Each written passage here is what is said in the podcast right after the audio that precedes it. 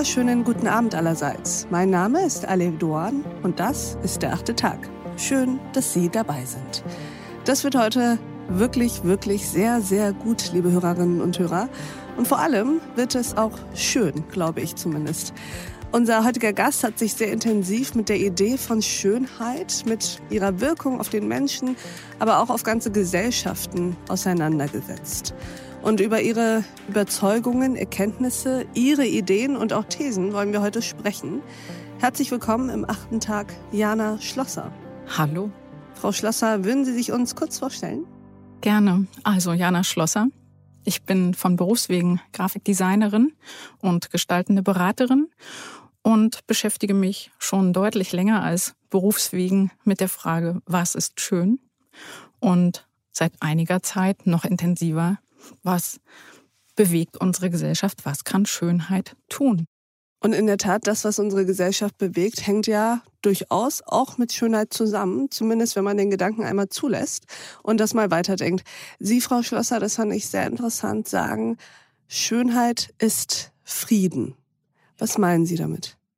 Ich meine damit, dass wir uns viel zu selten bewusst sind, dass wir permanent von Schönheit umgeben sind und dass Schönheit, ja, dass Schönheit einfach da ist und sich nie gegen oder für uns entscheidet, sondern dass sie einfach da ist und dass das die Menschen, die sich der Schönheit bewusst werden, friedlich stimmt und dass Menschen, die in schönen Umgebungen leben, Kultur erleben, friedlicher sind, friedlicher werden.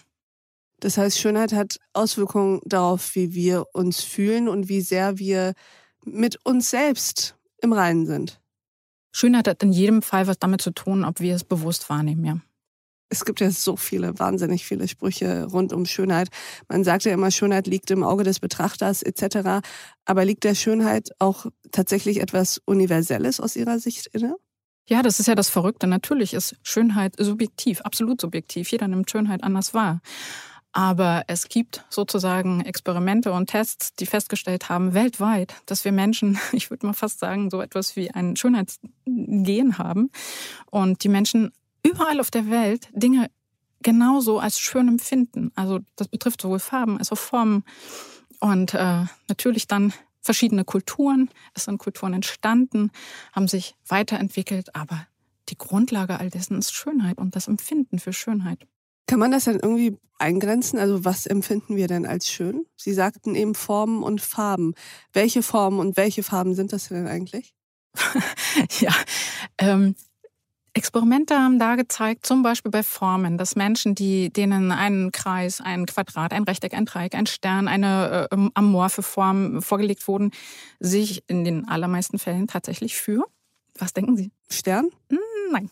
Sondern Kreis. Für den Kreis entschieden okay. haben, ja. Der Kreis ist zum Beispiel dann in der Folge als 3D-Objekt auch tatsächlich die Kugel. Wird als besonders schön empfunden. Vielleicht, weil es eine weiche Form ist. Ich weiß es nicht. Also ja. die Interpretation kann ich natürlich nicht liefern.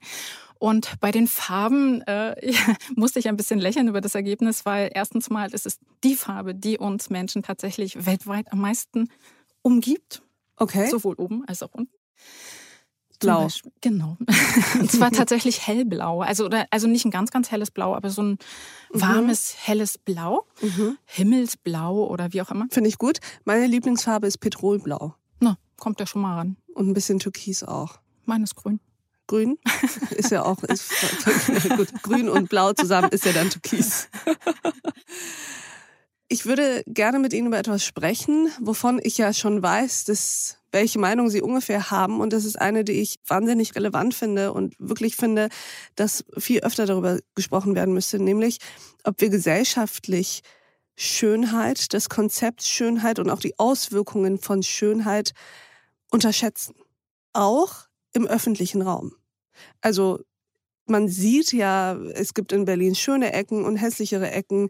Es gibt wunderschöne Städte und weniger schöne.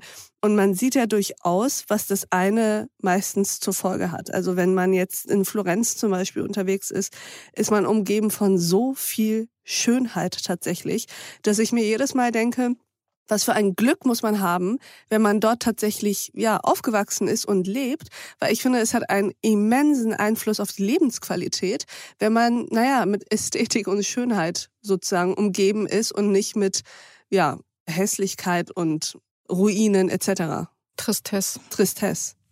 Ich denke, dass das ganz, ganz unbedingt Auswirkungen auf uns Menschen hat. Und auch das ist nachgewiesen, auch das ist inzwischen längst, äh, also auch in Studien belegt, dass man an Orten, die schön sind, also, und zwar egal, welche Orte das sind, ob das jetzt sozusagen eine Kleinstadt ist mit, mit mit einem reichen Klientel oder mit reichen Bewohnern oder so, als auch Orte, die als erstmal ursprünglich, die man als Lost Places oder so bezeichnen würde, wenn die schön gestaltet werden. Also zum Beispiel Brücken unter Führung unter Autobahn. Das sind ja so klassische Lost mhm. Places. Also die, wo man so denkt, oh, es ist eigentlich, ja will ich gar nicht lang gehen, da könnte irgendwas passieren. Wenn die durch einfache Mittel wie zum Beispiel Licht oder Farbgebung umgestaltet werden, dass das sozialisierte Räume werden, die äh, genutzt werden, die freundlich werden, die friedlich werden. Genauso ist es so eben in solchen Städten wie Florenz oder auch Rom oder Barcelona, das, die gelten so als die schönsten Städte ja, der Welt, ja. ähm, dass ah, ich möchte mir jetzt nicht aus dem Fenster hängen. Ich weiß nicht, ob die Menschen dort tatsächlich mehr Steuern zahlen, aber es, äh, es wurde herausgefunden, dass Menschen, die an guten und schönen Orten leben, ja. dass, dass diese Menschen friedlicher sind, definitiv friedlicher sind, entspannter sind und mehr Steuern zahlen. Und dieses Gespräch geht natürlich noch weiter.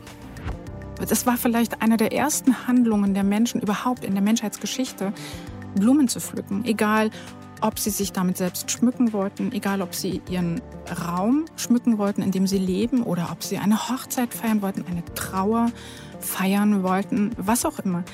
Man nutzte Blumen dafür, oder nutzt es ja bis heute, um äh, sich mit Schönheit zu umgeben. Und ich bin davon zutiefst überzeugt, dass das wirkt, dass es eine Wirkung hat, ja natürlich. Diese Folge in voller Länge finden Sie auf thepioneer.de oder in unserer Pioneer App. Bis dahin, auf sehr, sehr bald. Ihre Alef Doan.